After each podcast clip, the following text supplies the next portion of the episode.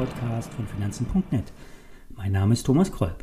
Hotbets wird euch präsentiert von Zero, dem gebührenfreien Online-Broker von Finanzen.net. Wenn ihr eine Aktie geschenkt haben wollt, dann eröffnet ein Depot bei Zero. Mehr Details unter Finanzen.net slash Zero. Alle nachfolgenden Informationen stellen wie immer keine Aufforderung zum Kauf oder Verkauf der betreffenden Werte dar. Bei den besprochenen Wertpapieren handelt es sich um sehr volatile Anlagemöglichkeiten mit hohem Risiko. Dies ist keine Anlageberatung und ihr handelt auf eigenes Risiko. Der Markt hat es doch tatsächlich geschafft. Nach einem kurzen Täuschungsmanöver auf der Unterseite wurde mit einem Beitrigger der Ausbruch nach oben vollzogen. In den aktuellen Bereichen stören nun noch ein paar gleitende Durchschnitte. Doch wenn die Stimmung so negativ bleibt, sind die Chancen groß, dass es weiter nach oben geht. Erst bei 14.800, 15.000 DAX-Punkten kommt die alte Seitwärtsrange. Hier wird ein Überwinden etwas hackelig, doch nicht unmöglich. Unterschätzt niemals die Short-Eindeckungen. Und auch wenn alle Fundamentaldaten negativ sind und gegen steigende Märkte sprechen, unmöglich ist es nicht. Unmöglich waren die Zahlen von Netflix. Statt Wachstum wurde ein schrumpfendes Neugeschäft bzw. Neukunden gemeldet. Die Umsätze blieben mit 7,87 Milliarden Dollar hinter den Erwartungen der Analysten zurück. Rund 7,93 Milliarden Dollar wurden ursprünglich erwartet. Auch beim Gewinn pro Aktie blieb der Streaming-Anbieter zurück. Doch sind die Kursverluste von über 35 Prozent ein ziemlich heißer Tobak. Es wurde so fast jeder aus der Aktie gekegelt. Es wurden alle Haltelinien durchbrochen, sodass die Aktie jetzt auf dem Kursniveau von 2018, 2019 angekommen ist. Jetzt kann man sagen, nur Wachstumsfirmen werden mit Wachstumsaufschlägen bewertet. Stimmt, ein schrumpfendes Geschäft ist kein Wachstum. Aber 700.000 Kunden wurden zwangsweise in Russland abgeklemmt. 500.000 neue Abonnenten wurden angelockt, macht ein Minus von 200.000 Kunden. Ich würde das mal als eine Art Sondereffekt ansehen. Weiterhin ist bekannt, dass viele Kunden schwarz sehen. Das heißt, über den Account von Familienmitgliedern, Freunden oder gehackten Zugangsdaten Netflix anschauen.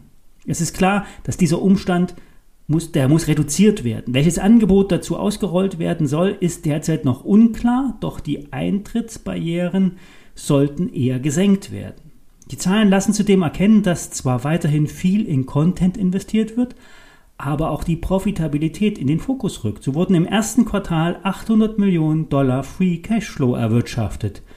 Grund könnte natürlich auch die kürzlich, kürzlich durchgeführten Preiserhöhungen bei den Abos gewesen sein.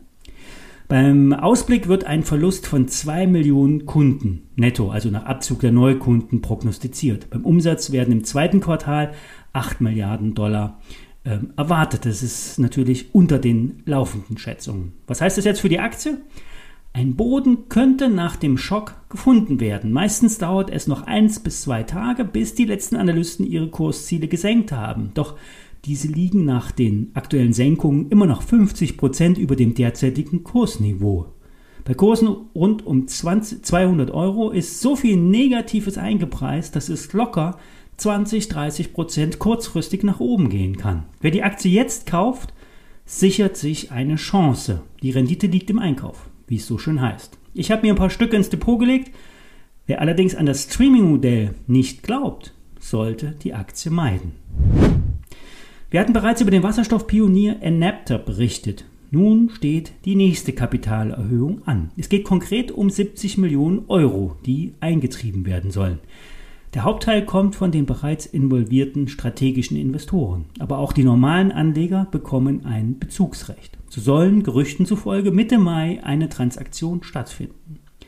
Mit dem Geld soll dann die bereits im Bau befindliche Fabrik für Wasserstoffelektrolyseure ähm, im Münsterland finanziert werden. Bei den Gerätschaften, da wird aus Strom Wasserstoff hergestellt, wenn möglich mit grünem Strom. Jede Anlage ist so groß wie eine Mikrowelle und lässt sich in Reihe schalten. Und so könnte, wenn man den Visionen folgt, etwas ganz Großes entstehen.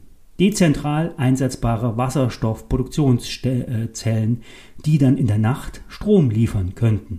Allerdings ist der Wirkungsgrad bei der Stromerzeugung von Wasserstoff derzeit noch zu gering, um wirklich rentabel Strom zu speichern. Doch an netzfernen Punkten könnte sich das Prinzip einsetzen lassen. Die Aktie stand schon mal bei 60 Euro. Die Analysten von First Berlin sagen 24 Euro und derzeit steht der Wert etwas unter 19 Euro.